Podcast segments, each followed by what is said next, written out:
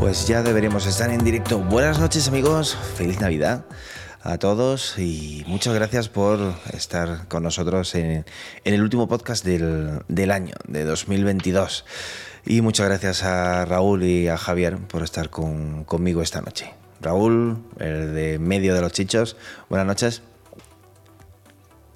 ¿Escuchas o no? No escuchas ahora. Y Javier tampoco. No, yo sí, yo sí escucho, yo sí escucho. Ah, Javier se escucha. Pues entonces, buenas noches, eh, Javier. Buenas noches, feliz Navidad. buenas noches. A ver, Raúl, si soluciona. Eh, algo? Sí, pues como siempre, mm, entra y sal y seguramente arrancará. Eh, bueno, pues buenas noches. Como digo, último podcast del año. Vamos a repasar qué es lo que hemos vivido todo este año con, Apple. Con todos juntos, que tenemos aquí a mucha gente en, nuestro canal de, YouTube. Ya sabéis que retransmitimos en directo el podcast en YouTube. Podéis luego escucharlo donde os dé la gana, en Apple Podcast, en Evox, en Spotify, en Google Podcast, en cualquier sitio eh, y con cualquier aplicación. Y vamos a saludar a, a Eduardo José González, que ha sido el primero en, estar aquí esperándonos desde las 11 de la noche, Jesús Alonso, a Carmen, a Pericote, a Juan Luis Ugalde. Eh, también está por aquí, eh, eh, bueno, a Javier y a Raúl, los, los obvio, a Julián Alonso, a Álvaro Barceló Miró, a Ripper, a Carlos Caes, Saname Leiva, María del Carmen Martorell, eh, mm, mm, mm, y a Miguel. Buenas noches a todos y muchas gracias por acompañarnos y poquito a poco supongo que también se irá añadiendo, añadiendo gente. Bueno, esta noche, a ver si Raúl consigue... Espera, que seguramente tendré que volver a, añadirlo. Espera, espera. Yo sí se escucha ahora. Espera, Raúl, espera que tengo que... Espérate que tengo que añadirte... Aquí. Aquí, un segundito. Cosas del directo, como se suele decir. Ahora, ya debe todo el mundo. ¿Nos escuchas? Buenas noches. Sí, bueno. te escucho perfectamente. Venga, pues buenas noches. Eh, como os decía, último podcast y tengo a Karim malito. Está ahí tomando Dalsi en la camita con anginas. Tengo a Miguel de visita con, en su tierra, así que no está con el equipo necesario para, para hacer el podcast.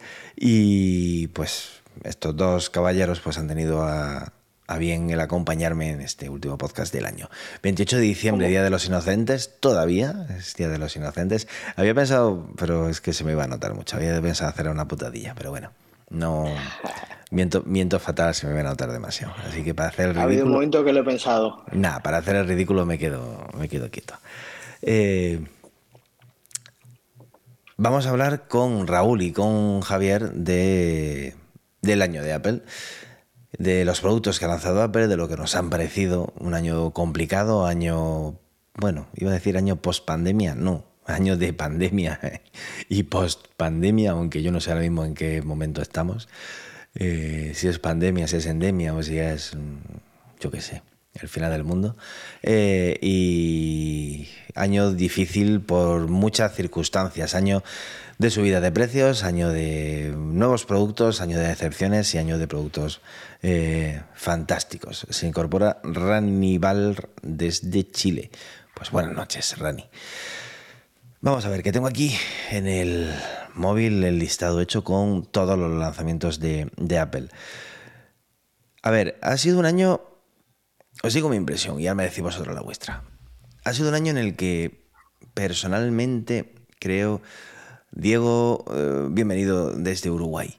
Eh, personalmente creo que eh, estamos acostumbrados a años de estos últimos años, años en los que los protagonistas en Apple han sido el iPhone, han sido el iPad, han sido los dispositivos móviles en general. Y este año ha sido muy distinto. Yo para mí ha sido un año en el que Apple parece haberse centrado más bien en los Mac.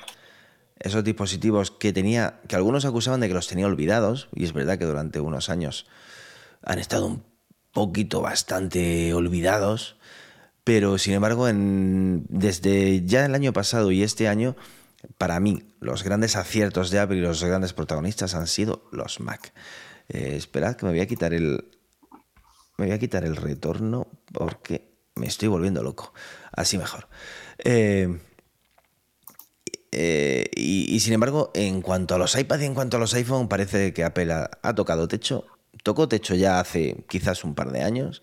Y, este año ha sido ya quizás el año personalmente para mí el año más decepcionante en cuanto a iPad y en cuanto a y en cuanto a iPhone desde que soy eh, desde que uso Apple y lo uso desde el iPhone 3GS eh, en cuanto a iPhone en cuanto a Mac un poquito antes desde un iMac en un, iMac de 2009 eh, a ver qué pensáis vosotros cómo ha sido el año Raúl pues sí que se han centrado bastante en Mac y una cosa que has dicho es que han querido tocar techo ellos mismos con iPad y con iPhone.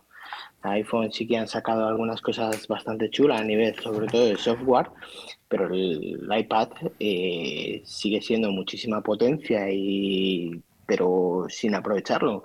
Se han quedado medio camino en quiero y no puedo, no quiero no sé, es algo, una frustración que querían vender el iPad como una era pues PC o algo por el estilo y al final se han quedado ahí y no han querido desarrollarlo. Eh, le faltan recursos para, sin llegar a ser el formato de Mac, le faltan muchos recursos para tener esa productividad que tanto querían, se van a gloriaban de ella. Javier. Pues yo estoy de acuerdo en que el iPad sigue sin acabar de encontrar su sitio, pese a que tenga sistema operativo propio y tal, pero no llega a aprovechar para nada eh, el hardware que tiene. Sin embargo, eh, eh, lo que sí estamos viviendo es un resurgimiento del Mac, que estaba bastante en segundo plano y, ahora empieza a, a, cobrar y a recuperar su sitio. Mm, aunque eh, desgraciadamente los precios lo vayan haciendo cada vez más inaccesibles. Hmm, esa es. De eso también vamos, vamos a hablar esta noche. Mira, vamos a empezar, por ejemplo, con. No vamos a seguir ningún orden cronológico porque vamos a hacerlo un poquito por grupo de, dispositivos. Vamos a empezar por los dispositivos móviles, por el iPhone y por el iPad, que creo que es, fíjate por dónde, de lo que menos hay que hablar.